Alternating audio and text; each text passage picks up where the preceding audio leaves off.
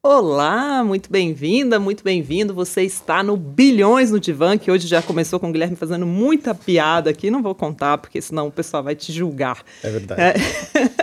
vou deixar o pessoal de casa curioso. Bom, tem um fundo de ações que aparece com muita frequência na minha caixinha de perguntas, nas lives, onde eu vou, que se chama Forpus. Eu costumo responder que é um fundo excepcional, é um dos nossos recomendados, porém é para estômagos fortes, é uma pimentinha para o seu portfólio de fundos de ações. Nos últimos cinco anos, que é a janela mínima que a gente gosta de analisar, o ganho é de 195% contra 73% do Ibovespa. Para você que acha que fundo de ação não bate o índice. E hoje eu tenho o prazer de ter aqui no Bilhões do Divão fundador e gestor e o fundador e CEO da gestora Luiz Nunes, que tem uma larga experiência de mercado financeiro, além da Forbes já trabalhou no Citi, J Safra, RB Capital, Claritas, Modal, nem sei como ele teve tempo para fazer tanta coisa. É, a gente não gosta de ficar focado em curto prazo aqui. Para mim, fundo de ações é para pelo menos cinco anos, mas também é impossível não notar o retorno de, do Forpus Ações esse ano, que rende 33% até 3 de junho contra 3% do Ibovespa. Luiz Nunes, muito bem-vindos ao Bilhões do Divã.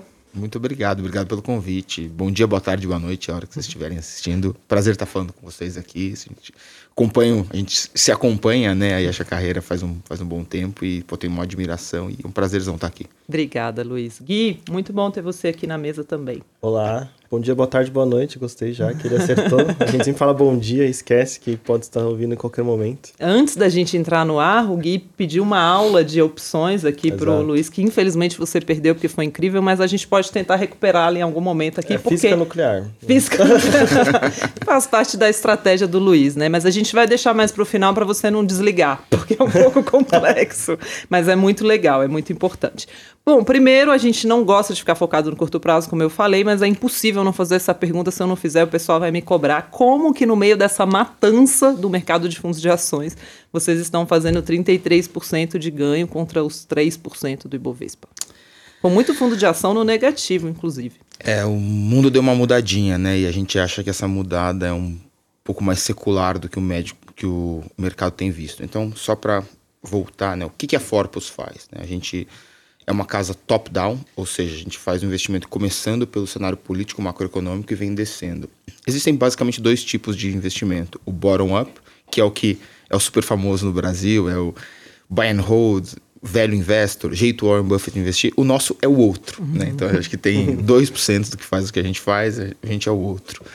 E então assim, a gente olha muito mais o cenário, o que está acontecendo no mundo, né? A gente, obviamente, as empresas são muito importantes, mas são a última parte da nossa análise. A primeira parte é o cenário político macroeconômico, a gente vem descendo. E a gente tem uma estratégia de 130-30. Ela é super famosa nos Estados Unidos, mas aqui no Brasil tem menos gente fica comprado 130% e vendido 30%. Normalmente via opções, por isso começou o nosso papo de opções aqui. E, então, Ou seja, assim, a posição vendida é a que ganha com a queda das ações, né? Para quem está acompanhando. Exatamente. Então, você fica numa parte comprada, outra parte vendida. Perfeito. Então, se comprado 130, vendido 30, o net disso, né? O líquido disso é 100, mas o bruto é 160. Então, um fundo alavancado, 1,6 gente gosta de falar, cada um real que você põe na foto, você está é, exposto a 1,6 reais no mercado de, de, de, ações. Então, realmente precisa um pouquinho de, de estômago, porque chacoalha um pouco. Enfim, o que, que aconteceu? A gente tem 15 anos de cota, tá? É, contando a Forpus e a gestora anterior. E aí a gente tem mais ou menos aí 26% de retorno ao ano nesses 15 anos. E até o ano passado a gente falava que a gente nunca tinha perdido pro Bovespa nenhum ano. E o ano passado a gente perdeu pela primeira vez. Que então, o Bovespa fechou caindo uns 12, a gente caiu 20. E esse ano a gente tá subindo 30 e blá blá blá contra nada da bolsa. O que, que aconteceu? A gente veio um, até uns dois anos atrás, entendendo que ia ter um movimento de growth, né? As empresas de crescimento iam se portar muito bem. A gente tinha uma carteira muito focada nisso, né? E isso basicamente são as empresas mais é, que têm uma, uma, pegada um pouco mais tecnológica. Seria o Nasdaq brasileiro, alguma coisa nessa linha. E a gente começou a ver depois da pandemia que a inflação ia ser um grande problema. Eu estou falando de inflação aí faz dois anos desde o começo da pandemia. E com inflação vem normalmente uma alta de juros, principalmente a curva longa, né, que é a expectativa de juros. E essa curva longa faz com que os valuations, né, o preço dessas ações que tem esses múltiplos mais esticados, caia de uma maneira mais, mais forte. Então a gente falou o seguinte: como a inflação é global, todas as ações do mundo que são mais esticadas vão sofrer, inclusive o nosso portfólio. Como é que a gente protege o nosso portfólio? Né? Que a gente tem uma camada de proteção muito importante. Uhum. A gente comprou opções é, relativas à queda das empresas de múltiplos esticados nos Estados Unidos, que, são as, que é basicamente a Nasdaq e alguns, alguns laterais ali. Então a gente falou, quando o mundo for perder dinheiro nisso, nossa carteira também vai perder, mas a gente vai ter essa proteção e a gente vai fazer essa realocação. Então você está ganhando com a desvalorização dessas empresas americanas que se refletiu no S&P, no Nasdaq e é, tudo mais. Vamos lembrar que a gente está em 2021, né? Nesse, nesse momentinho. Ah, primeiro você entrou um pouco antes na festa. Isso. Aí o que a gente esperava que fosse um movimento é, coordenado, o Brasil cair junto com os Estados Unidos. Mas aí começou a ter esse, esse noise político muito forte no Brasil, né? Esse, esse ruído. E, pô, vai furar o teto de gastos e tudo mais. Isso logo no, no meio do ano passado. E isso aí acelerou a alta da curva de juros brasileira.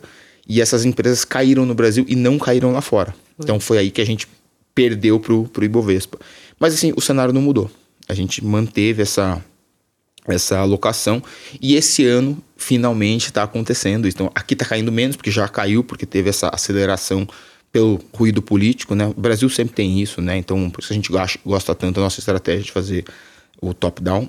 E aí, no, nesse primeiro semestre, a gente está vendo uma desvalorização bem aguda do, do, dessas empresas nos Estados Unidos, que a gente acha que está mais ou menos no meio do caminho, tá? O pessoal está desesperado aí, falando, pô, não aguento mais. Pode ser que esteja no meio do caminho. Pô, mas tem empresas que caíram 80%. Tem, mas se você der uma olhada, os múltiplos se mantêm o mesmo, porque o lucro delas caíram 80% também. Então, assim, é estranho, né, ver empresas que fazem tão parte do nosso dia a dia, tipo uma Netflix, né? Ontem à noite eu estava assistindo Netflix. Elas, o tamanho da desvalorização que elas tiveram. Né? É, assim, a gente gosta de, de, de fazer um, um, paralelo com aquela série Lost, né? Não sei se o pessoal assistiu. assim, a série, pô, a empresa, eu vou fazer um plano de expansão, ela faz, é perfeito. Eu vou fazer agora, vou acessar um outro mercado, ela faz, ela vai fazendo, ela vai dando é, o guidance, né, o, o, mostrando o caminho que ela vai seguir e ela vai seguindo mesmo, vai, vai dando certo. Só que o último capítulo da série da, do Lost, que nunca aconteceu, né? Por isso foi é, tão frustrante. O último capítulo da empresa é o lucro, né? Então, assim, meio que você fala, legal, é muito legal, mas e aí? Então, assim, a gente não consegue ver esse último capítulo de muitas dessas empresas. Então, é esse o motivo. Assim, pô, Netflix, legal, mas e aí, né? O, o lucro. Enfim, tem uma série de, de, de, motivos que levam cada, cada empresa, uma, uma delas. A gente está vendo que realmente essas empresas que a gente ficou vendido não só se desvalorizaram muito, como elas podem ter muito a se desvalorizar ainda, assim, porque o lucro dela realmente vem vindo e para o pessoal que está que tá ouvindo, qual que é o grande ponto? O que, que, tem a ver o juro com isso aí, né? Então, a gente teve, assim, quase que 5, 6 anos, né, de uma farra, entre aspas, eu não gosto muito dessa palavra, mas o pessoal fala bastante, mas é, tinha muita liquidez no mundo, os juros eram zero, né? Então, vamos imaginar que você é uma entidade de investimentos qualquer que você está com o dinheiro do, das pessoas físicas ou o seu próprio dinheiro, a renda fixa rende zero. Então você fala, pô, eu não vou pôr nisso aí, porque pôr lá na renda fixa ou deixar no colchão é meio igual. Então, pô, tem uma empresa que talvez, quem sabe, um dia dê resultado. Você acaba fazendo essa, entre aspas, aposta, né?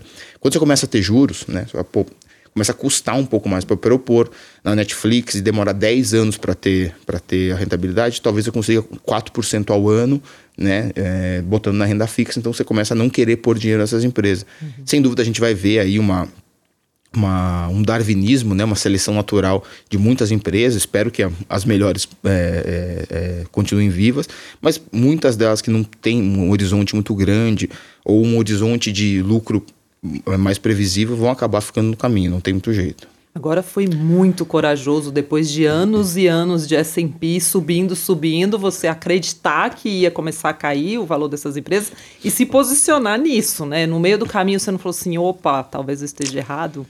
É, o meu avô gosta de falar isso, né? Que, filho, quando é, você tá certo todo mundo tá errado, talvez você esteja errado. Então a gente sempre se questiona. É, mas é o seguinte, a gente teve alguns grandes saltos da cota da Forbes, porque a gente é um, uma casa que tem uma convexidade positiva. O que isso quer dizer? A gente sempre está comprando, a gente absolutamente nunca fica vendido em opções. Então, como a gente compra opções, ela vai perdendo valor ao longo do tempo, então isso aí meio que não sente, né? Assim, é super é, é, paulatino, mas se der certo, ela tem uma aceleração bem alta. Então, depois de 2016, que a gente teve um mês de cota de 73%, que foi lá ali no Deus do Amaral, Dilma tudo mais, uhum. a gente entendeu que a maior fragilidade do, do sistema financeiro era realmente os ativos de risco nos Estados Unidos. Então a gente começou a comprar put de S&P em 2016, na verdade. Que é se posicionar para ganhar com a queda do S&P. Exatamente, né? são contratos de venda do S&P. E a gente tinha uma carteira super positiva para o Brasil, tanto que a gente outperformou, né? bateu o índice todos esses anos. E aí 2020 veio o Covid, a gente conseguiu é, ganhar bastante com, com a queda do, do S&P, porque a gente tinha essa posição. E a gente entendeu que o próximo passo era inflação, e a inflação ia bater. A gente, nossa primeira é, mudança de, de, de, proteção, né, ali depois do Covid, foi comprar títulos que é, se valorizariam com a alta dos juros longos, tá? Só que aí a gente aprendeu, você vai aprendendo do jeito, do jeito doloroso, né? Sempre, sempre é assim, né? Uhum. É, rapidamente a gente viu que o Banco Central Americano estava comprando títulos da ponta longa e vendendo. Então ele estava forçando a curva para baixo. Então não interessa o, o, que, que, o que a gente é, é, achasse da, da, curva de juros, ele tem uma força para fazer isso. A gente falou, pô, ele consegue vender títulos de juros, mas ele não consegue vender aço, tomate, chip. Então, assim, a inflação de produtos vai vir.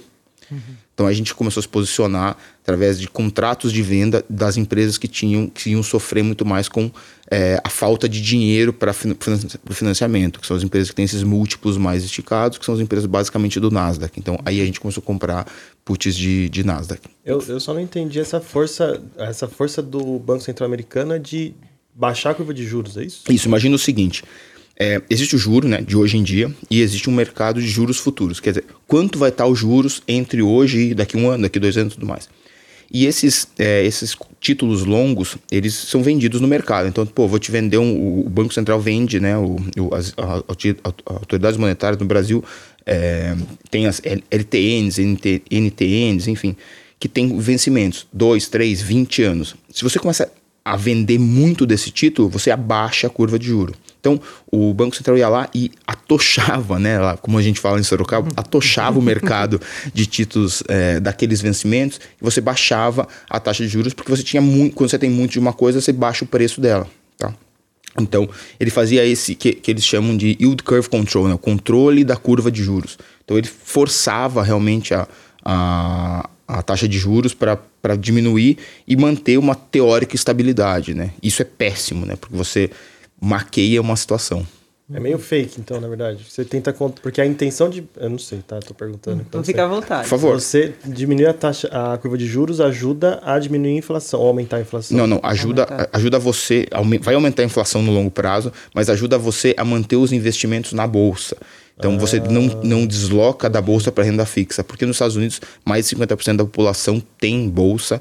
Se a, se a bolsa cai, gera um, um movimento de, de anti-governo, né? Assim, acho que começa a ter uma, uma, uma, insatisfação popular com o governo, que o, o governo Biden já é o governo mais impopular da história dos Estados Unidos, que era meio óbvio que isso ia acontecer. E então, assim, eles estão tentando segurar as pontas do governo através desse, dessas medidas. Não tem nada de. Assim, não é nenhum roubo, né? já foi feito Sim. e é um, é um mecanismo, mas é um mecanismo que gera mais inflação no longo prazo, que é o grande problema dos Estados Unidos hoje. Mas muita gente chegou a anunciar a morte da inflação, né? Ah, com tecnologia, nunca mais vamos ver inflação, ela nunca mais vai sair do controle. Você acha que essa inflação ela é temporária ou pode ser sim estrutural? É estrutural. A gente realmente acha. essa é a nossa tese, assim, a nossa tese mãe, inclusive. É, a, sem dúvida nenhuma, a tecnologia veio. Então, assim, você tem uma série de. De novo, voltando um pouquinho, né? Que é aquela história do, do Mark Twain. How do you go broke? É, slowly then suddenly, né? Como você quebra devagar e depois de repente. Então é, é mais ou menos uma nessa ideia. Veio tendo essa é, juros zero, inflação zero ao longo do, ao longo do, do tempo. Os Estados Unidos continuam imprimindo dinheiro é, like there's no tomorrow, né? Assim, infinitamente, né? Imprimiu acho que mais de 50% nos últimos dois, três anos, assim, um absurdo. Veio a Covid, né? Que aí quebrou um pouco as linhas de, as linhas de produção. Teve um excesso. Hoje em dia, os Estados Unidos têm um problema gigantesco social, né? Porque essa história de. Você vê um jovem americano, ele fala, pô, eu não quero ganhar. Se você trabalhar muito, for lá no banco ou na empresa e trabalhar muito, você vai ganhar 30 mil por mês. Não, não, não quero fazer isso. Eu quero trabalhar quase zero e eu aceito ganhar só 20 mil. Amigão, você vai ficar sem emprego, você vai ganhar zero, você vai passar fome. É isso que. Esse é o, essa é a vida real. Mas com a quantidade de benefício social que foi dando, não à toa todo mundo saindo da Califórnia, né? Hoje em dia o imposto lá é mais de 50%. Enfim, tem uma série de motivos que vão gerando uma inflação, uma fragilidade da economia. Mesmo esse, o, o ISG, o ISG né? O, o, o, feito do jeito errado, né? Que hoje em dia tem uma, uma propaganda. A gente é, obviamente, totalmente favorável a esse, mas tem que fazer do jeito certo, não, não assim. É, se é você... é só para o pessoal que está na mesma página, é você incluir critérios de sustentabilidade, é, meio ambiente é, e governança. E governança. Governança social e sustentabilidade na sua seleção de ações. Perfeito. E, e mais do que na seleção de ações, é na sua, no, seu, no como você toca a empresa, né? Porque tá. Quem, qual que é o problema? Quem que traça as metas de, de ESG é um bilionário em Davos, né? Aí ele fala, pô, não pode ter mais nenhum, nenhuma jazida, não pode fazer mais nenhum buraco para tirar minério de ferro. Legal, o minério de ferro sobe 50%, a casa sobe 30%, o cara lá no, na periferia fica sem morar, mas o cara de Davos, não. How, how dare you, né? É, você Inclusive começa deu uma polêmica recente bem forte no Twitter, nas redes sociais, porque saiu uma carta da Atmos um pouco criticando é, algumas frentes de SD, aí veio a Fama e respondeu, e teve um debate aí que eu convido as pessoas a lerem, a é bem legal. o Fábio Alperovitch que veio é. aqui. A Atmos só não veio ainda porque eles são muito discretos, mas seria um bom debate para a gente fazer aqui ao vivo. Nossa. e, enfim, é, a gente, assim, eu, eu, eu, li né, o debate, eu uhum. gostei bastante, acho que tem pontos incríveis, principalmente da Atmos, né? Eu acho que a gente é um pouquinho mais time Atmos no, no, nesse, nesse, nesse ponto. Uhum. E, mas, enfim, isso é inflacionário pra caramba, né? Assim, eu acho que agora a guerra mostrou o quanto você tem que ter a sua, sua própria produção de alguns bens. Enfim, dito tudo isso, eu acho que os, é, essa inflação dos Estados Unidos ela é mais secular, né? assim, é, é, mais de longo prazo.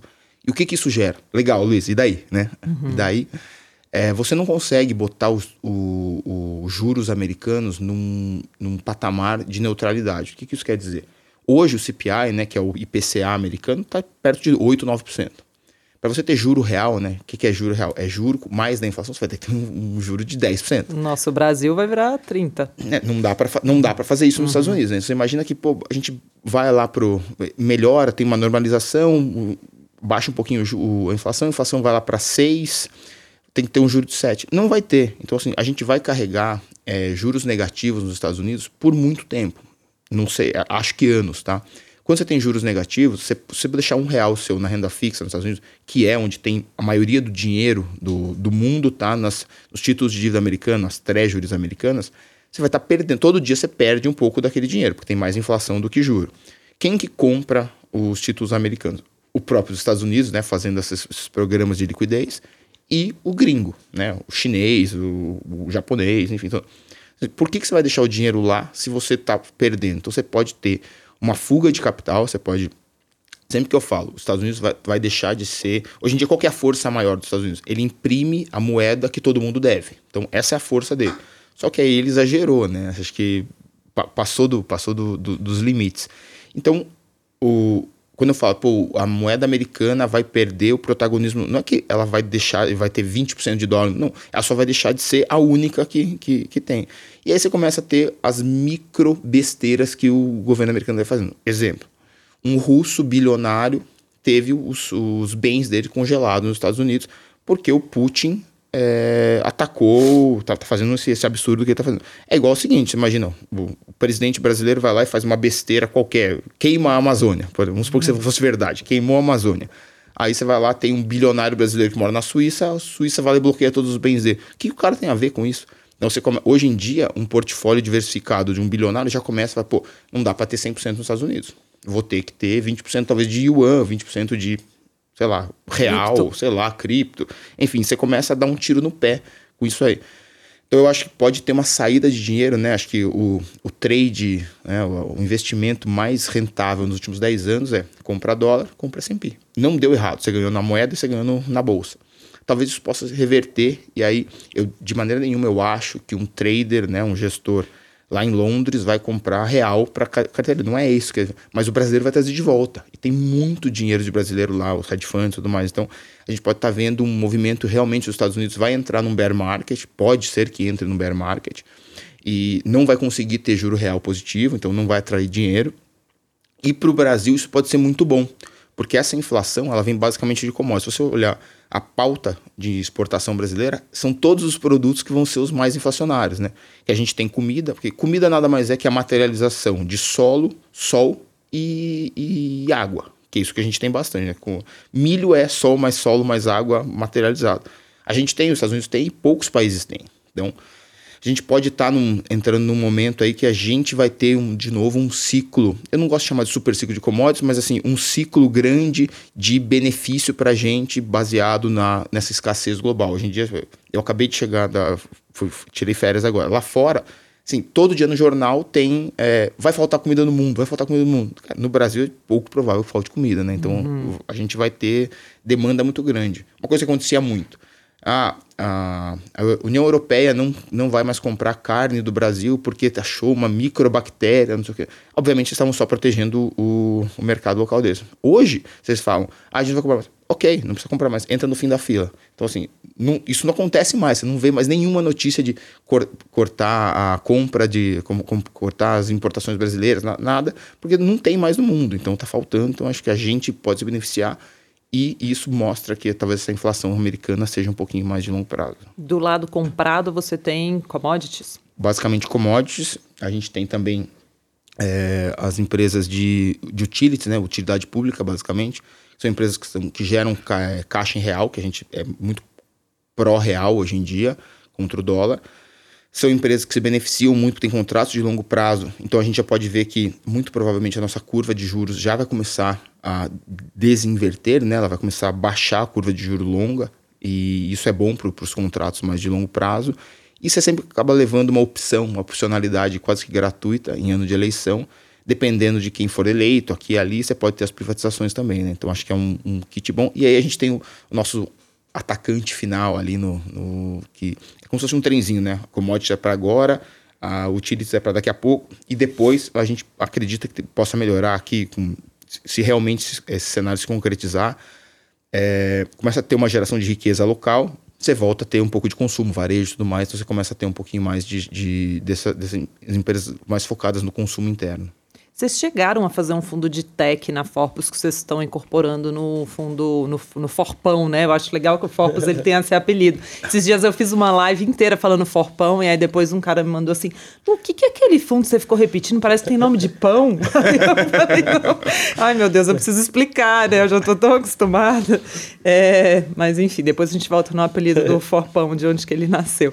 Mas vocês chegaram a fazer um fundo de tech, né? E vocês incorporaram, vocês chegaram a acreditar no, mais nessa tech tese de estrutural para longo prazo? Sim, a gente tem o Forpus Tech que hoje, né, hoje dia 8, né, 8 do 6, ele Na hora tá... que a pessoa estiver assistindo já vai ter acontecido. Exatamente.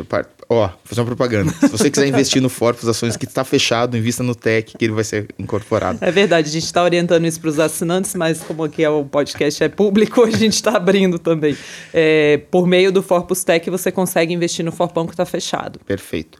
Então é o seguinte, a gente tinha essa tese de que é, realmente essa, ia ter essa, as empresas de crescimento e, e, também isso ia gerar um ecossistema de crescimento muito importante ali no Brasil tudo mais. A gente fez um fundo focado nisso e teve uma alteração de mercado, né? E aí roubando uma frase do João, né? A gente é pago para mudar de ideia. e realmente, assim, acho que mudou o cenário. A gente, o, quando a gente começou a entender que, obviamente, tem ótimas empresas, mas a, não teria necessidade de ter um fundo só para isso. É bem importante. A gente fechou o fundo hoje, o fundo bateu o Ibovespa tá na vida dele, tá? então deu, deu, tudo certo.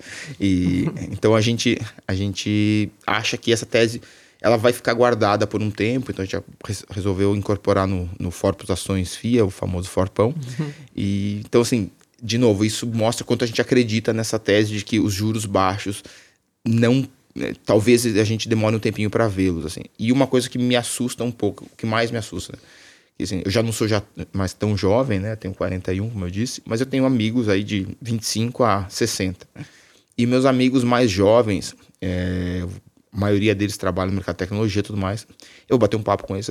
É, essa crise pode durar bastante, né, Luiz? Pode ser que dure aí uns três até seis meses, né? Cara, vocês estão em denial ainda, sério. então, assim, uhum. isso, porque, que acho que é a coisa, como uma doença, como qualquer coisa. quanto mais tempo você demora para você aceitar aquilo ali, mais tempo demora para você começar a tratar, né? Uhum. Então eu acho que isso que é o que mais me preocupa. Você então, acha que pode durar anos e anos? Acho que pode ser, pode ser. Mas nesse caso da, das empresas tech, eram mais empresas é, startups ou, ou, empresas. Era eu, a eu... chamada Nasdaq brasileira, né? É, no, no Brasil sim, mas o, hum. a gente só podia investir em empresas que estavam na bolsa já, tá? O, o, grande ponto é o seguinte, a gente teve, né, até teve um post ontem de, de Twitter aí que foi a morte do você fazer a, a, o valor da empresa pelo número de vendas e não pelo, não pelo EBITDA ou pelo lucro, qualquer coisa assim. Então isso meio que acabou, porque eram empresas que não davam lucro. E tá tudo bem, né? Acho que desde uma startup super tecnológica de inteligência artificial até uma padaria, você começa sem dar lucro. Mas você tem que ter um, um horizonte de dar lucro. Então, tinha tanto dinheiro que o empreendedor, alguns, né, acho que o empreendedor é o grande herói brasileiro, mas alguns deles entravam numa assim, me dá o dinheiro, não sei o que eu vou fazer, não sei quando vai dar lucro, e é isso, se você não me der, o outro quer me dar, tá? E assim, uhum. che chegou a ter esse, esse momento, e isso aí foi muito ruim. Você conseguiu abrir empresas que parece que não faz sentido nenhum, assim, né? Então, tanto que tem empresas na Bolsa Brasileira, da, de tech, né, da Nasdaq brasileira, caíram aí 70%, 80%, você olha e fala assim, essa empresa está caríssima, né? Assim, uhum. não, ela não passou perto de, de dar para comprar ainda. Então teve uma. uma... Tipo qual? Eu não ia perguntar, né? e, Tem um, e um pouco isso no Brasil, de você não poder falar de empresa que você está posicionado, vendido, ou que você é contra, porque a empresa vai ficar chateada, né? Lá fora é bem mais comum falar do short. É bem mais comum, e, e, e tem, tem muito mais empresa, e eu acho que tem, lá tem empresas globais, né? Você não vê o cara no restaurante depois. no bar, com ele e fala, oi, tudo bem, boa noite. Eu gosto muito dessa empresa. Short, né? Eu ouvi. Sabe que ir num restaurante, num bar, no Itaim, pra mim tem ficado cada vez mais difícil, porque eu escuto conversas assim, pessoal, você que é gestor, olha pra trás pra ver se eu não tô lá. Porque às vezes eu falo, gente, eu tô ouvindo uma história que eu acho que não era pra eu ouvir, e é ótimo, né, pra análise super, super é útil. Teoria mas... de mosaico, né? Teoria do mosaico. Você pode. Tá, tá, tá, no, tá até no CFA, né? Sobre, sobre a parte do. Como é que chama? De. Enfim. De alocação? Você, não, se você tem os, as melhores práticas. Se você não pode ter, obviamente, ter é, informações privilegiadas, mas uhum. você pode. Não sei, você sabe um pedacinho de cada coisa eventualmente você juntou aquilo ali e você fez uma teoria, isso aí não é, não, não é, informação, não é informação privilegiada. Ah, interessante. Mosaic Theory. Vou dar uma pesquisada. Muito inteligente, Luiz, né? Você lê muito, estuda muito. Eu sou filho único, né? Então eu, eu, eu cresci me divertindo comigo, assim, né? Então eu tinha que ler, tinha que... Não, então eu acho que peguei esse hábito. Eu sou, eu sou bastante curioso, então eu gosto de ler bastante também. Vejo muito. Eu, eu, eu, vejo mais filme do que eu leio, tá? Isso eu não conto uhum. muito, porque não é, não, é, não é muito cool você dizer isso. Depende do filme. É. Se eu vejo um filme tudo. francês, cult, aí é. vai. Aí pode, né? Mas aí ele pode. não tem cara de quem lê filme, vê filme francês cult. Cara, eu vejo tudo, assim. Então eu leio bastante também. Foi, acho que assim, acho que o grande benefício de você trabalhar no mercado financeiro, obviamente isso existe em outros mercados também, mas no mercado financeiro específico, é que todo mundo estuda bastante, né? Então, se você não estuda bastante, você não tá ligado, você não consegue conversar. Você chega lá na uhum. Forbes e fala assim, você viu tal coisa? Não. não. Eu, beleza, uma, duas, a quinta vez você fala, cara, não dá mais, né? Eu preciso uhum. começar a estudar um pouco mais. Então, Deixa eu fazer uma pergunta para vocês dois sobre essa coisa de tecnologia, que acho que é uma uhum. parte que eu, que eu gosto um pouco. Uhum. Mas a, a minha pergunta é mais assim, a gente tem big techs, que são lá Apple, Microsoft, a própria Amazon até, que não sofreram desse mal de não dar lucro, né? São empresas extremamente... Ainda nossa. Eita. não, porque assim, a minha pergunta era mais no sentido aqui. Vocês acham que o problema dessas empresas de tecnologia que tem esse, esse problema de. É, esse último capítulo do Lost, né? É, foi mais pelo cenário em que elas estavam inseridas ou pela falta de capacidade da tecnologia trazer o lucro? Porque a gente viu exemplos, você falou ainda, né? Quero até entender se ainda, mas são empresas, a Microsoft, por exemplo, é uma empresa super consolidada, né? Não sei se tem algum, alguma chance de não, não dar certo ainda a Microsoft. Mas é só um exemplo, né? Mas essas big techs, é, talvez se essas empresas de hoje estivessem no cenário das antigas, será que elas também prosperariam melhor? Ou será que é mais parte do. Não sei se deu para entender bem. Deu para entender. eu acho que é o seguinte: o que, que aconteceu, né? É, eu acho que todas as empresas de tecnologia, todas as empresas do mundo, mas principalmente as de tecnologia, vão sofrer. É, e o motivo, é, assim, as menores, uma Peloton, por exemplo, né? Que é aquela empresa de bicicletinha que você ficava vendo na pandemia e as pessoas é, achavam que ia ter um novo normal. Não tem novo normal, a gente está aqui exatamente igual Gravando ao é, vivo. é, como, como sempre. É. E se você olhar o Nasdaq, ele caiu aí uns 30%, mas ele está muito longe do que ele era antes da pandemia. Então, assim, tava na pandemia, tava aqui, ele veio para cá, ele está aqui, assim, assim. E o que, que mudou daqui para cá nesses dois anos? Não sei exatamente o que. Mas vamos, vamos usar um exemplo da Apple, tá? Vou, não gosto de falar muito empresa, não sou analista de empresa, mas enfim.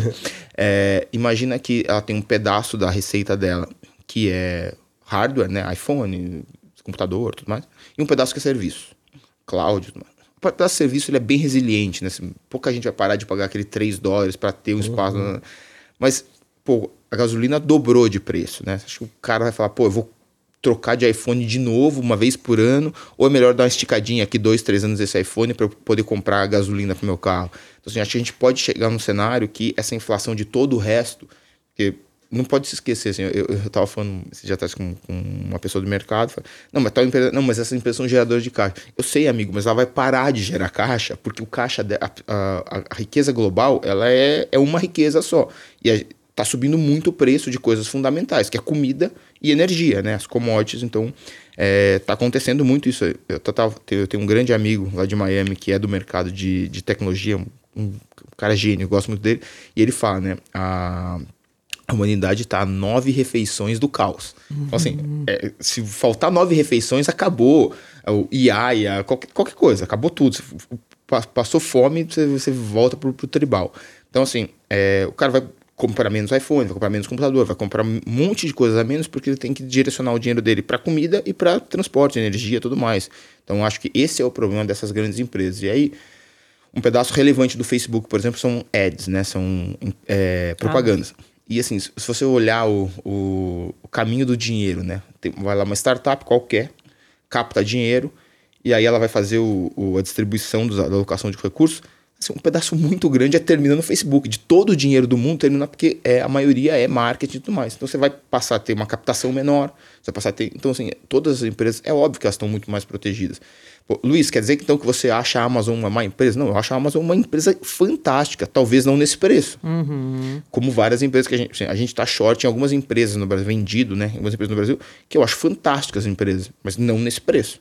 Sim, a gente lá não tem problema nenhum de estar tá vendido um dia e comprado outro dia na mesma empresa. Por isso que você não pode contar, senão vai ficar ofendido, você não vai te receber nunca mais. Exatamente. Não, nem vai falar com você no restaurante. E aí a gente, então, assim, é isso que eu acho. Então, não é que a empresa é ruim, mas o preço dela hoje em dia talvez esteja um pouco fora da, da realidade. É, e eu acho que isso ajuda a entender um pouco, né? O Howard Marks fala, as árvores não crescem para sempre. O mercado tem uma resistência muito grande em aceitar que é cíclico, né? Que não vai ficar subindo para sempre. Então, é, talvez as pessoas tenham que assimilar um pouco isso quando estiverem investindo, porque faz muita diferença na sua alocação, porque senão você fica correndo atrás do rabo. Ah, não, eu vi muita gente, inclusive, isso me marcou muito. A gente teve uma conversa sobre isso no segundo semestre do ano passado, e vocês falaram assim: olha, eu tô vendo uma galera botando todo o dinheiro em bolsa americana em dólar. Eu lembro que no dia eu gravei uns stories, porque eu falei assim, cara, o que eles estavam falando tem muito sentido, que vocês falaram assim. Se bobear, né, muito provavelmente vai vir tudo junto, a bolsa caindo e o dólar também. E essas pessoas estão botando. Já tomaram 40%. Exato. E eu falei assim, e, assim, quem não viu, quem viu tá de testemunha aqui. No mesmo dia eu falei, cara, faz muito sentido o que eles estão falando e gravei uns stories falando, se você tá concentrando todo o seu patrimônio em bolsa americana, dolarizada, ou botando 50, 60, 70, presta atenção nisso daqui. Não tô falando que a bolsa americana é ruim pro longo prazo. É, acho bom as pessoas terem uma fatia até por antifragilidade, para proteger a carteira em dólar. É, mas essa ideia de, pô, se é isso aqui que está dando dinheiro, é para lá que eu vou, costuma dar errado porque o mercado é cíclico. Né? Perfeito. Né? Fora o João e o pé de feijão, as coisas não crescem até o céu. porque a gente já. Contei essa história duas vezes ontem pra minha filha. Ah, é? E ela vai pedir hoje à noite de novo. de novo. Não deixa ela comparação, que ela vai achar que vai até o céu. é, para de ler essa história pra sua filha. Essa história é culpada por tudo.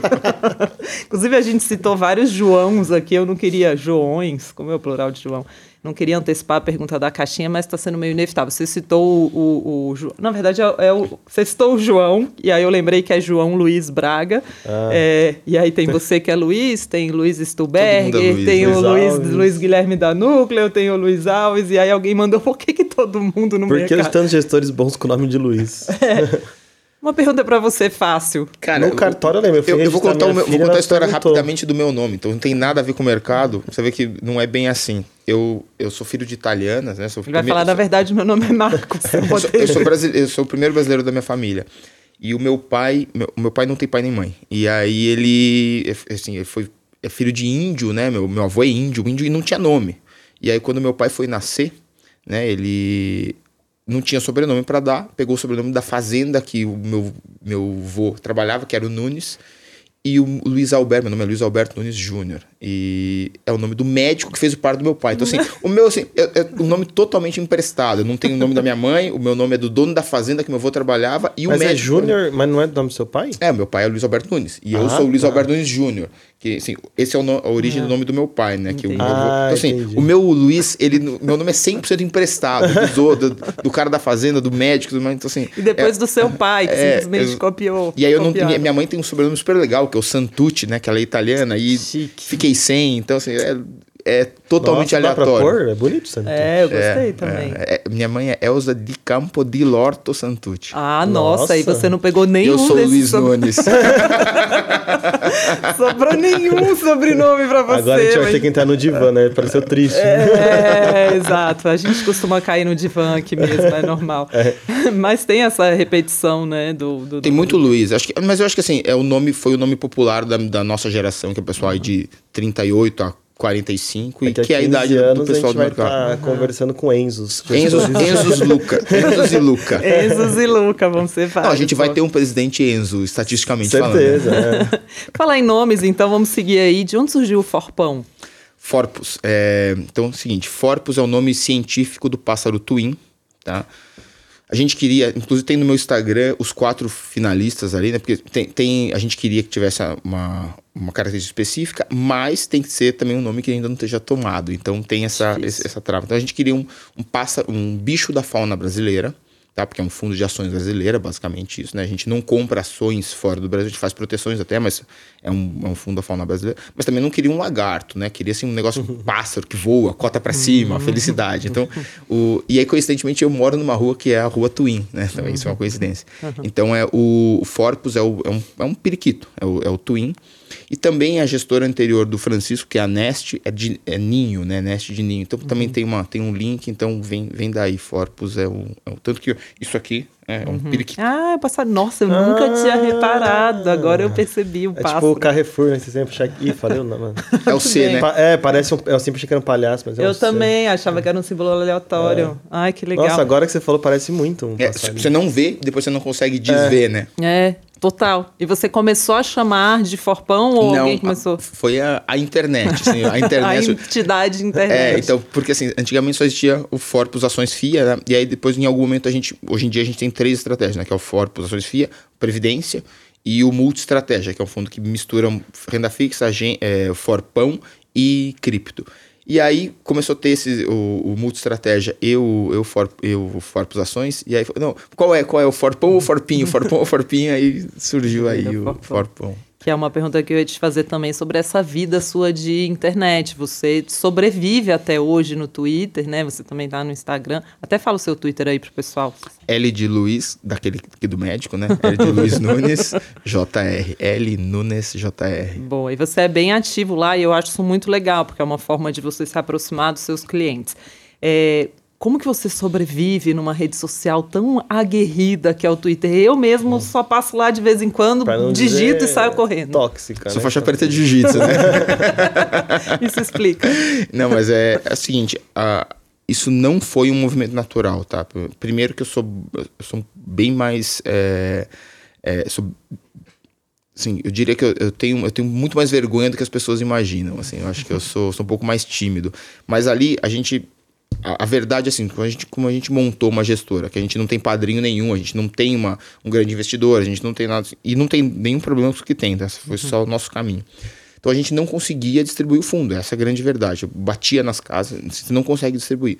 Então eu falei, pô, é, eu pedindo, Zezinho, põe meu fundo aí na plataforma, não tá funcionando, como é que eu posso fazer? Pô, vou falar com os agentes autônomos, quem sabe eles pedem. Ia lá fazer apresentações. Funcionou, mas funcionou médio. Eu falei, pô, eu preciso falar com o dono do dinheiro.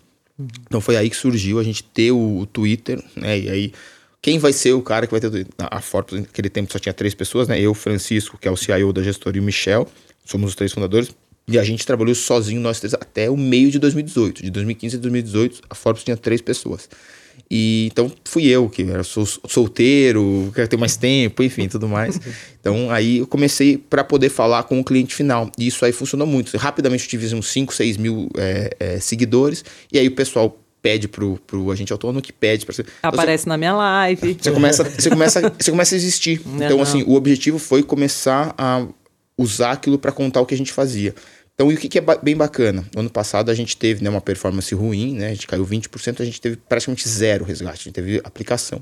Por quê? É, obviamente tem outras casas que fazem isso também, é, mas a gente tem pouco cotista que é assim, o assessor dele diz, ó, oh, investe num fundo XY. Não, normalmente o cotista da Forbes sabe quem é o Luiz, o Francisco, sabe qual é o símbolozinho, enfim, é, tanto que a gente tem 42 mil cotistas, mais ou menos, eu tenho 50 mil seguidores no Twitter. Então, uhum. é mais ou menos essa galera. Então, o fato dele te conhecer, saber quem, saber quem, quem você é, ajuda você não ter tanto resgate. Eu conto, ó, tá acontecendo isso, vai dar certo, vai dar errado, tá, ó, mês ruim, mês bom. Eu sou super ativo, assim, no, no sentido, eu gasto ali pelo menos uma hora do meu dia postando ou é, respondendo. Então, a ideia é que não ter surpresas, tá? A gente quer que o cotista saiba tudo o máximo e aí a gente alivia muito o trabalho do, do assessor, alivia muito o trabalho da, do, do, do banco, da corretora distribuidora, porque a gente passa muita informação. A ideia sempre é com que o nosso investidor, dono do dinheiro, saiba o que está acontecendo com o dinheiro dele. Isso é um cuidado do passivo também, né? Você está cuidando do passivo quando você faz isso, porque também ter, ficar tendo resgate te atrapalha a estratégia. Então, porque às vezes eu estou dizendo isso porque tem gente que fala assim, ah, porque o gestor fica perdendo tempo no Twitter. Não, ele, a vida inteira os gestores se sentaram com investidores de altíssimo patrimônio para tomar café e tal. Ali é o espaço para você se sentar com o cliente pequeno. Perfeito. E assim, é, alguns investimentos têm, eles passam por aquela curva J, né? Que o que, que é isso? Você investe, perde dinheiro, perde dinheiro e ele acelera. Então, eu não posso deixar de jeito nenhum o cotista sair aqui embaixo. Uhum. Porque, o que acontece? Primeiro que ele sai pé da vida, fala mal da gente. Ele uhum. perdeu o dinheiro.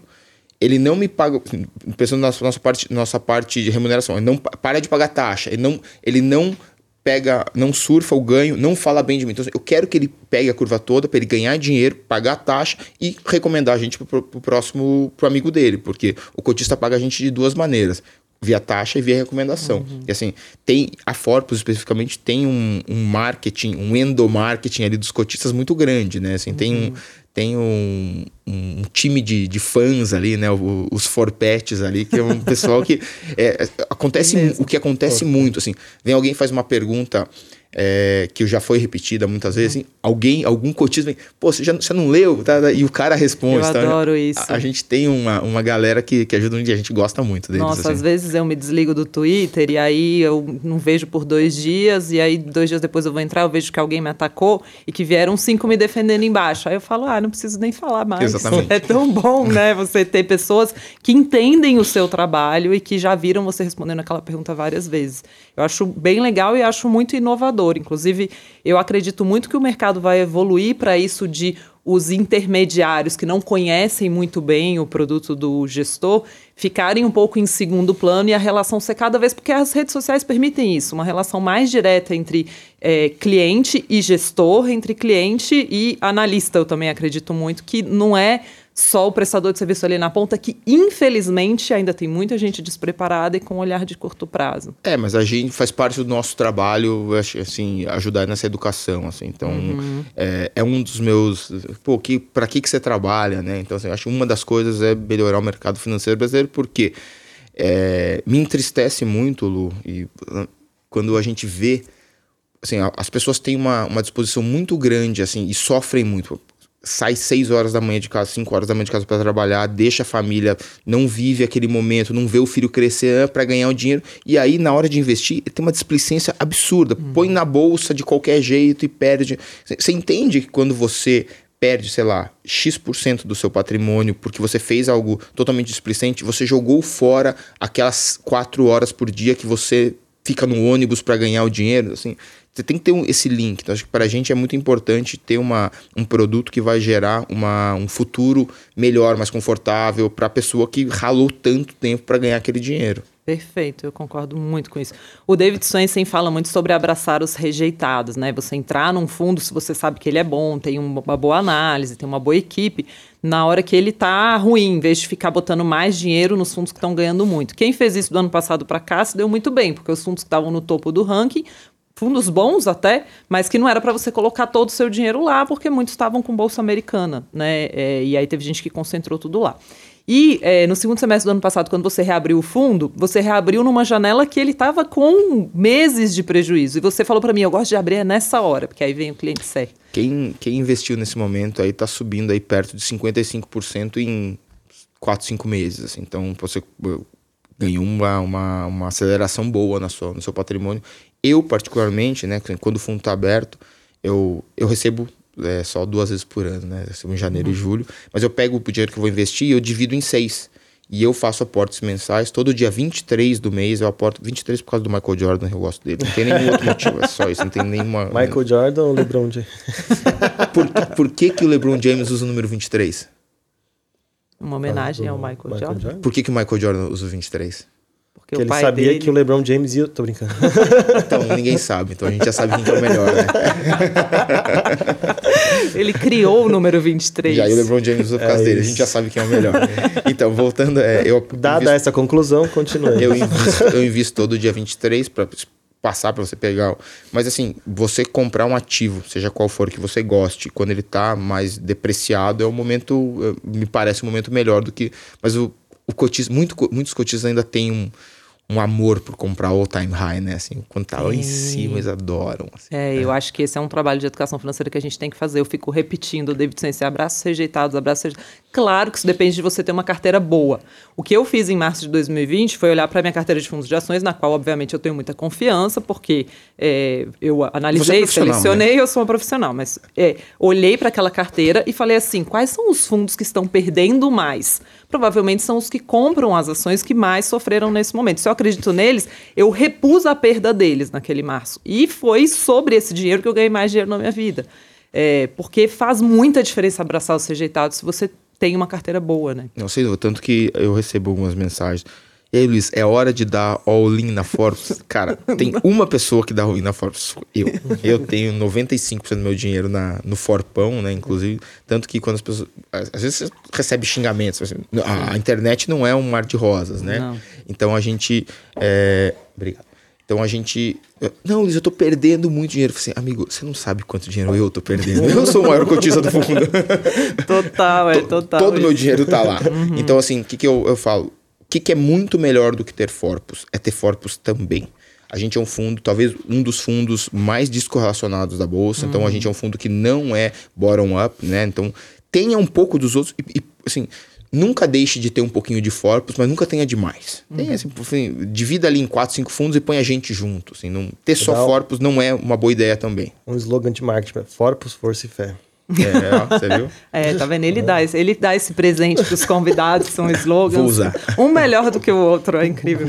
É, e eu não podia deixar de fazer essa pergunta. É, às vezes os clientes me perguntam, Lu, mas se o Forpus fica comprado e vendido, e também olha o macro, ele não seria um long bias? Aí eu falo, é sim, mas não conta pro Luiz que eu falei.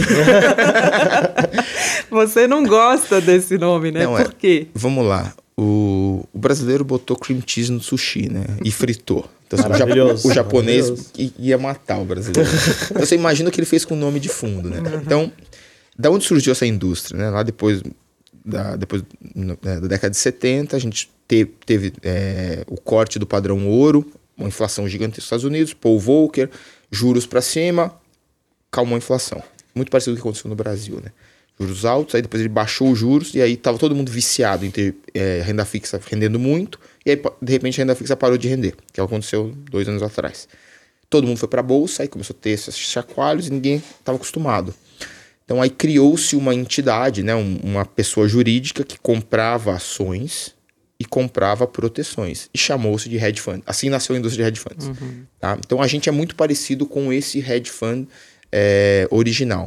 Só que a gente é um hedge fund muito baseado em ações. Então o nome correto, o nome americano do nosso fundo é um equity hedge fund, que no Brasil por algum motivo que todo mundo, ninguém chama a Juliana de Juliana, chama de Ju, chama o Luiz de Lu, é, o Equity Hedge Fund virou Equity Hedge. Sei lá por quê, porque sim. Então assim, o nome mais correto seria um Equity Hedge Fund, a gente.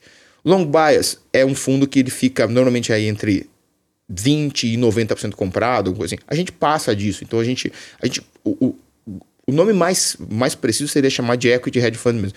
Mas o Equity Hedge também não tem nada a ver com vocês. O que o, o, o as pessoas né? que o brasileiro usou o Equity Hedge para fazer um long and short neutrão ali, metade comprado, metade vendido, que é, compete com o CDI, fica ali meio perto até dar errado e aí dá um É tipo cuscuz aqui em São Paulo e cuscuz no Nordeste, são coisas completamente diferentes. Isso. É tipo isso, é tipo isso. Então não dá para você chamar, você vai ter que inventar um novo nome para você. É, o, é o Forbes. Esse fundo aqui é um fundo ABC que tem a estratégia Forbes. Eu acho que é um, um bom objetivo. A gente tem uma sessão aqui que é a sessão causo. Nossa, o tempo passou voando, tá tão boa passou. a conversa. Que a gente pede pro convidado contar uma história que viveu na sua vida e você que tem essa longa história no mercado financeiro, já passou por tantas coisas. Conta um caos aí pra gente. Do, de mercado? Não precisa que... ser, pode ser de vida. Já veio dos mais variados aqui. O Léo Linhares contou de quando ele tentou. Foi assaltado no, no, no Rio de Janeiro e aí é, saiu com. Saiu com um pedaço de tábua. Um pedaço de, de pau é. e saiu correndo atrás do cara porque ele estava começando a empreender. Enfim, só para lembrar um dos clássicos contados aqui. Tá. O Nigro contou de quando ele entrou no banheiro feminino da Smart Fit. Exato. Então, assim, fica à vontade que já passou por tudo dessa mesa. tá, eu tenho uma, uma história que é, é meio profissional profissional, que é o seguinte: é, eu vim trabalhando em vários lugares, trabalhei na, trabalhei na, na RB Capital, foi ele do, do, time que começou a RB Capital, inclusive, né? Não, não, cheguei a ser sócio, mas eu era bem jovem. E aí eu saí de lá, fui morar em Barcelona, fiquei seis meses pensando na vida. E aí voltei e fui trabalhar na Claritas. E aí a gente fui do time que montou a Claritas Wealth Management. E aí ali da Claritas Wealth Management específico fui sócio. E aí a Claritas foi vendida, e aí eu saí de lá e aí eu queria, era um jovem de 31, 32 anos, e eu queria ter uma experiência no, na economia real. E aí eu fiquei sem trabalhar ali um, uns meses, falei com uma, uma, amiga minha, e uma amiga minha, ela era é, booker de DJ, ela era é, agente de DJ, uma, uhum. a Joana, inclusive, uma portuguesa. E aí ela trabalhava numa agência que fazia isso, e aí ela começou a ter, não, ó, a gente está vendendo nossa agência para um grupo gringo e pô, preciso de uma ajuda aqui, porque veja bem, porque você é, do, você é de finanças, né? Esse campo enorme. Aí, enfim, fui para lá, eu não fazia nada, né? Fui lá, um, clima legal, uma casa parecida com essa aqui, uhum. e aí o pessoal tocando e tudo mais. Eu falei, pô, deve ser incrível trabalhar aqui. Então, ajudei um pouquinho, long story short, eu virei o CFO do Tomorrowland, tá? Uhum. E a gente, eu fui CFO do Tomorrowland 2014, 2014 para 15 no Brasil. Fui trabalhar na Bélgica, fui, fui com eles para a Bélgica para fazer um evento. Tinha um, um Luiz belga, né, que eu ia lá. Fui para os Estados Unidos. Então, assim, tem pouquíssimas pessoas que foram para os três Tomorrowland. Eu fui para trabalhar, eu tinha ido já sem, sem trabalhar. Mas, enfim, é, eu me tornei o CFO do Tomorrowland. E aí todo mundo acha, pô, que legal, né? Assim, assim, eu... Sabe que eu vi isso ontem no seu LinkedIn? Eu falei, Tomorrow, não, acho que tem uma coisa errada. Achei que você tinha botado, tipo assim, era um período de quarentena, e aí você botou um nome aleatório lá, porque o LinkedIn não deixava preencher, entrou o Tomorrowland, que eu não sabia esse capítulo da sua história. É, eu fui. E aí eu trabalhei por um ano e pouco, né? Então, assim, inclusive. É, o, um, um, grande amigo meu que tinha trabalhado, que é o Omar, foi trabalhar junto para me salvar a vida. Pra você ter uma base assim de números, né? A gente em seis meses pagou 2.400 boletos, tá? Ah. É, a nossa planilha de, de, de budget tinha assim, acho que perto de 1.200 linhas. Era um, um, evento de mais de 100, 100 milhões de reais. Você tinha é, tarifas de importação e exportação de material Estados Unidos, Bélgica e Holanda com o Brasil, que são assim, é, impossível de você fazer. O resumo, eu nunca trabalhei tanto na minha vida. é, eu quase fiquei louco. Depois que a gente terminou o evento, eu fiquei tipo uns seis meses precisando respirar. Esse, esse período que era para descansar do mercado financeiro.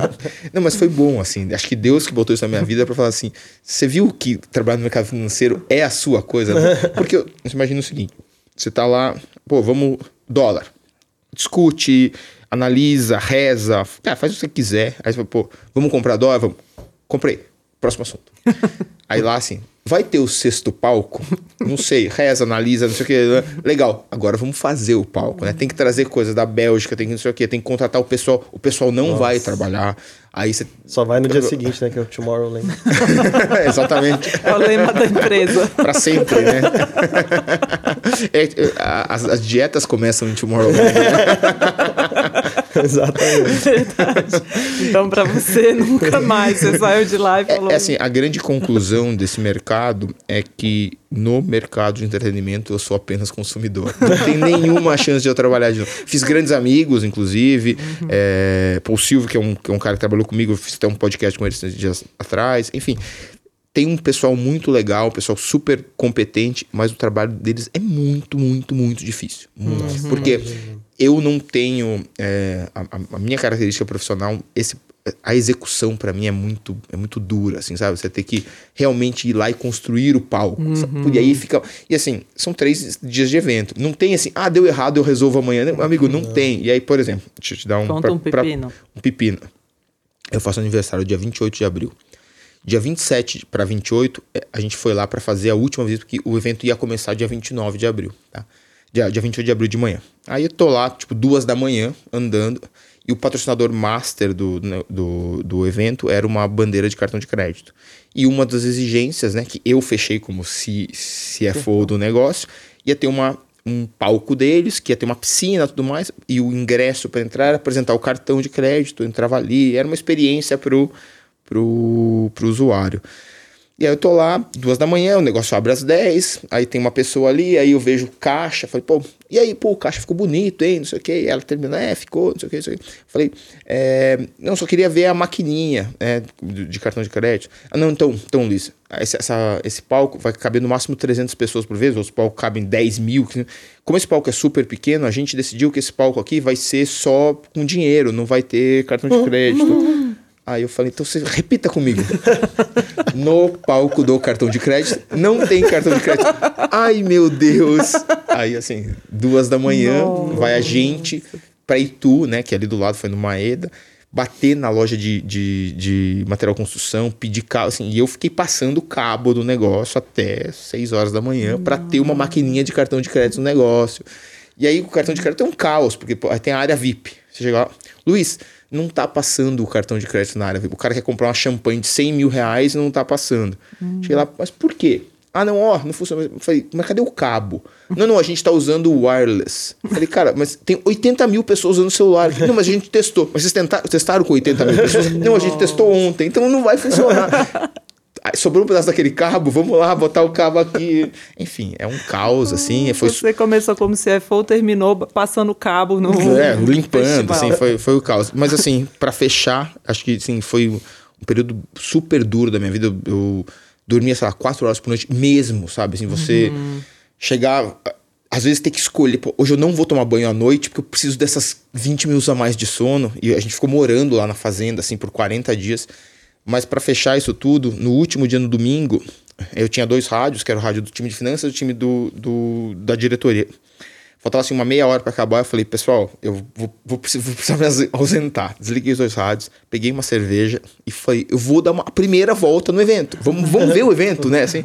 E aí eu tava andando, aí veio um menino, é, mais, mais novinho assim, dançando e tudo mais, e eu tava com um crachá, né? Ele falou: Você é da, da produção? Eu falei: Sou. Mas você é tipo daqueles 5 mil que trabalham ou daqueles 12 que é diretor? Não, sou dos 12. Ele falou: Posso te falar uma coisa? Pode. Hoje é o melhor dia da minha vida. Ah. Aí eu comecei a chorar, assim, cara, não faz isso comigo. Né? Quase chorei aqui também. e assim fechou meu, minha experiência no Tomorrowland Ai, como que lindo, CFO. arrepiei. Terminou Nossa. como CFO Chief da Felicidade. Exatamente. Nossa, eu, eu entendo perfeitamente o que você está falando, até me emocionei aqui também, porque é isso, você passa um dia. E isso é legal porque você tem esse contato com o cliente também. Tipo, você passa um dia ali esgotado. Se os gestores entendessem o valor que tem também, você tá em contato com a pessoa física na ponta, que é quando eu tenho um dia dos infernos, assim, eu chego à noite, abre a pessoa e fala, ai, você mudou a minha vida. Fala, cara, não preciso de mais nada, entendeu? É incrível É isso. muito legal. Nossa, foda, adorei essa história. Eu achei que ia chegar ao ponto de que você virou DJ, mas. É, eu também, eu tava esperando o André Marques ali, o negócio. É, mas, Não, mas- tô magrinho, pelo amor de Não, Deus. só de virar DJ, mano, pelo amor de Deus. Boa. Vamos para as perguntas do pessoal, porque né, os clientes amam muito. Luiz, tivemos várias perguntas na caixinha. Vamos, é.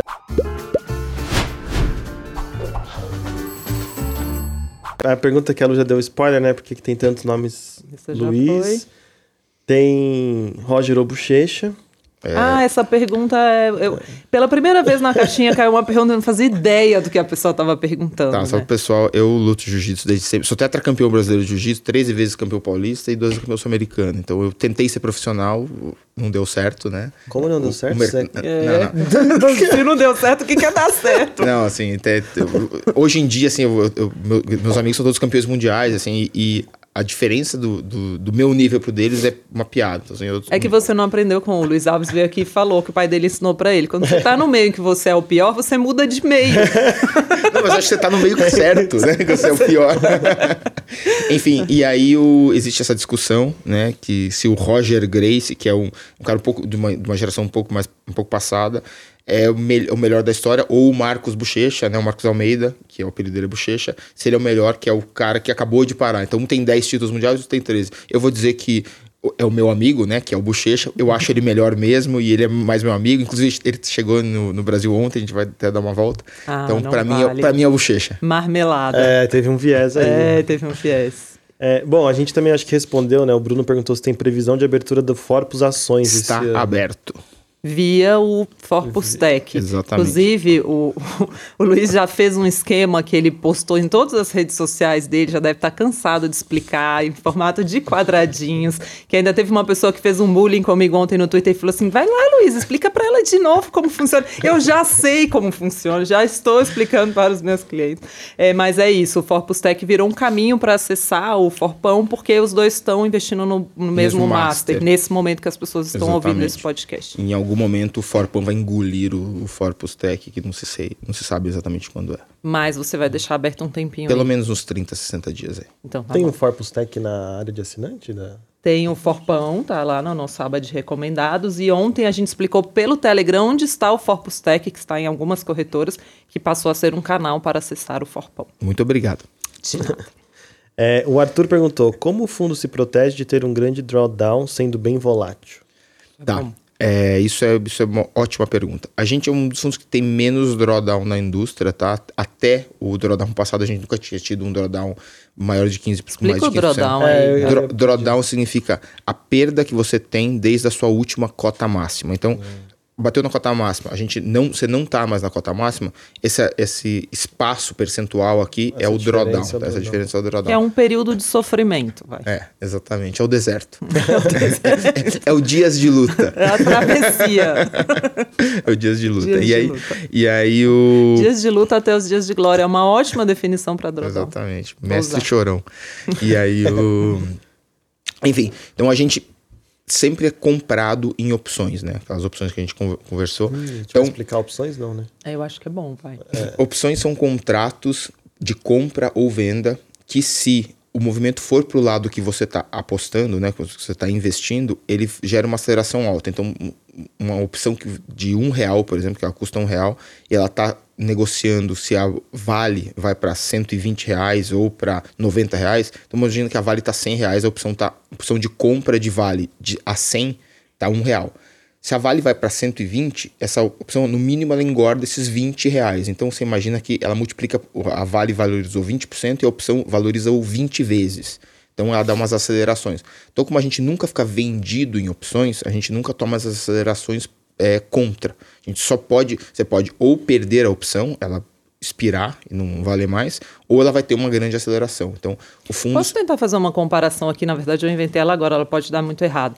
Mas eu comparo muito, eu falo muito para as pessoas terem seguros na carteira, né? E a gente poderia comparar com um seguro de um carro, por exemplo, que ou é um custo para você, ou, é, ou ele te devolve cinco carros se Perfeito. você ganhar, Perfeito. se, você, se ele funcionar. Exatamente é isso. É isso, então tá Exatamente bom. Isso. Vou começar a falar dessa maneira, é mais fácil.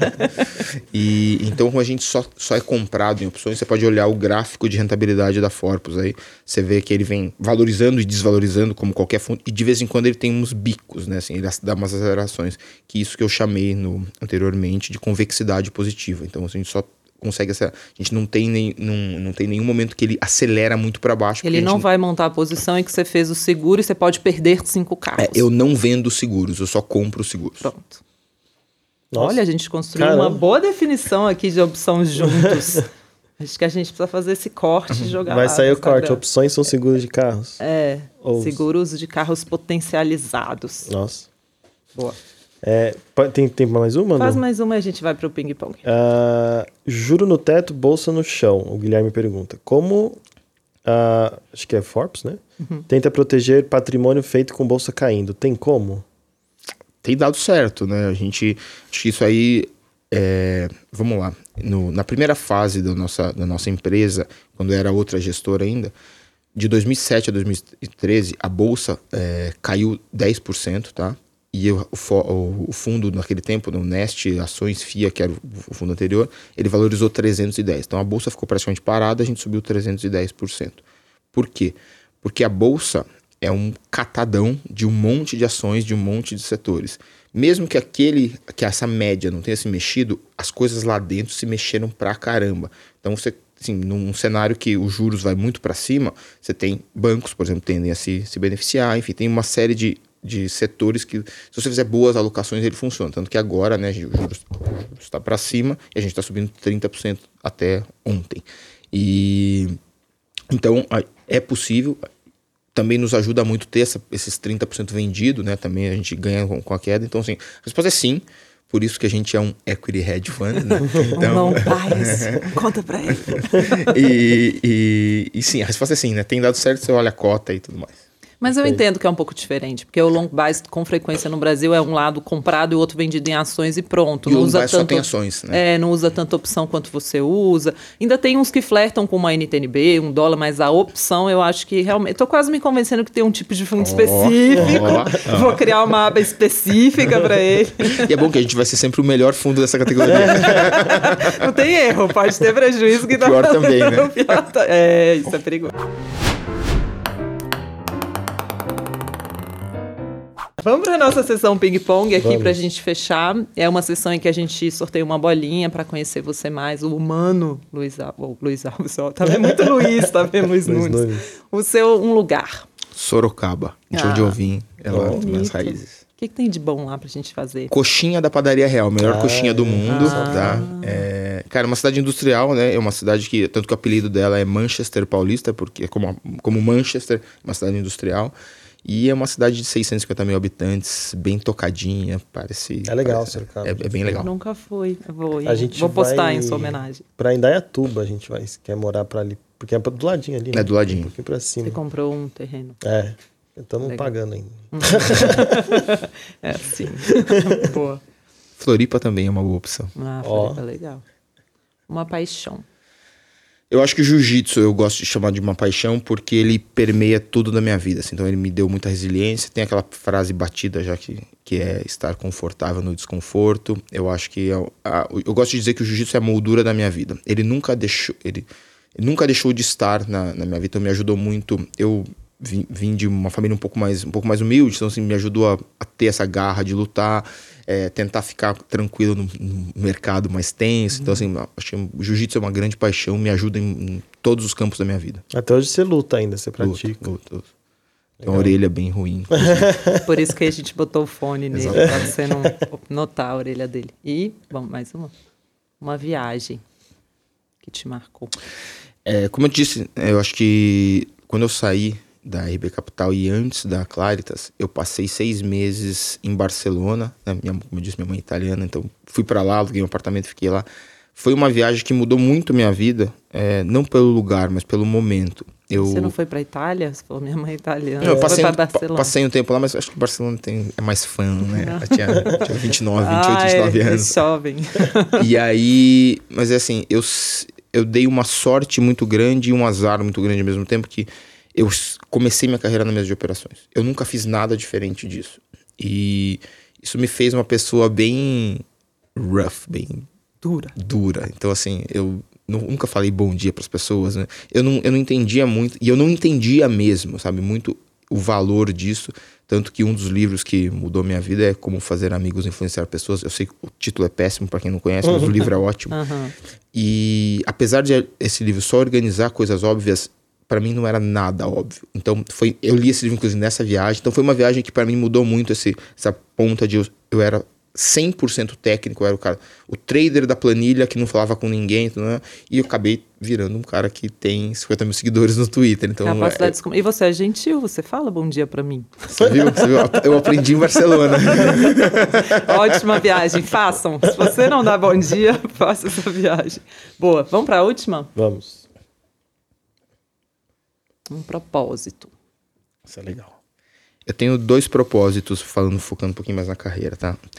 O primeiro propósito na minha profissão atual é eu quero que as pessoas consigam ter um produto de investimento de qualidade para que elas tenham uma velhice, aposentadoria, uma vida boa é, que elas lutaram tanto no, no, no, dia a dia. Porém, o propósito que eu mais me agarro hoje em dia é o propósito meu de carreira. O resumo do resumo é eu quero mostrar para o jovem de periferia que dá, tá?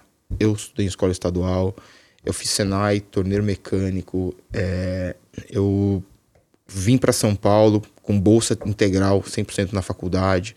É, eu trabalho desde os 17 anos, eu sentei na mesa de operações do Citibank com 19.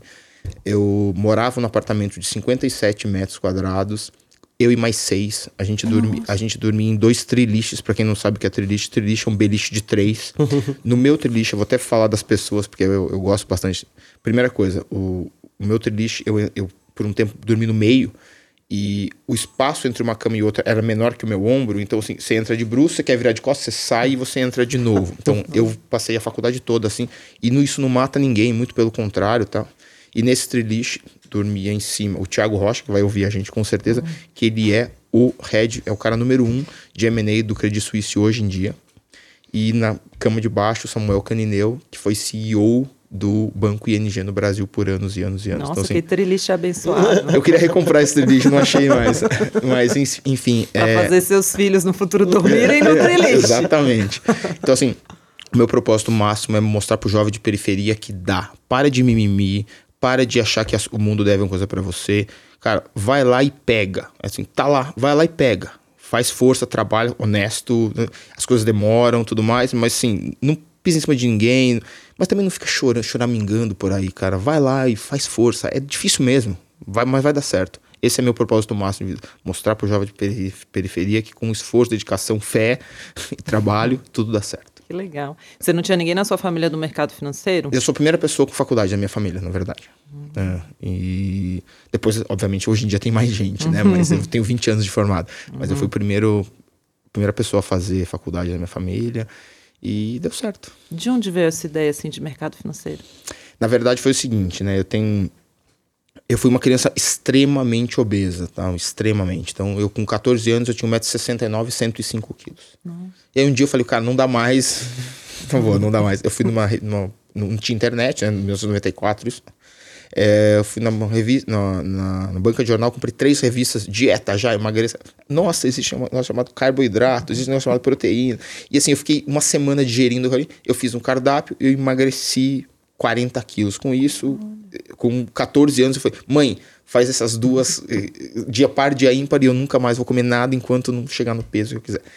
E isso me deu uma, um insight assim, cara, tem informações por aí. Aí eu fui lá um dia com 16 anos, né, mais ou menos, na mesma banca de jornal, carreira já, onde vai ser seu futuro? Comprei umas duas, três revistas lá e pô, tal, esse negócio de mercado financeiro aí o pessoal dá certo. Uhum. Sa sai daqui. Eu, o meu objetivo era como que eu saio daqui? Né? Como é que eu uhum. melhoro isso aqui? E aí eu ouvi falar da tal do investimento, do tal do bolsa de valores, do tal da administração de empresa, do tal da FGV, que tinha um sistema de bolsas para quem fosse aprovado muito bem.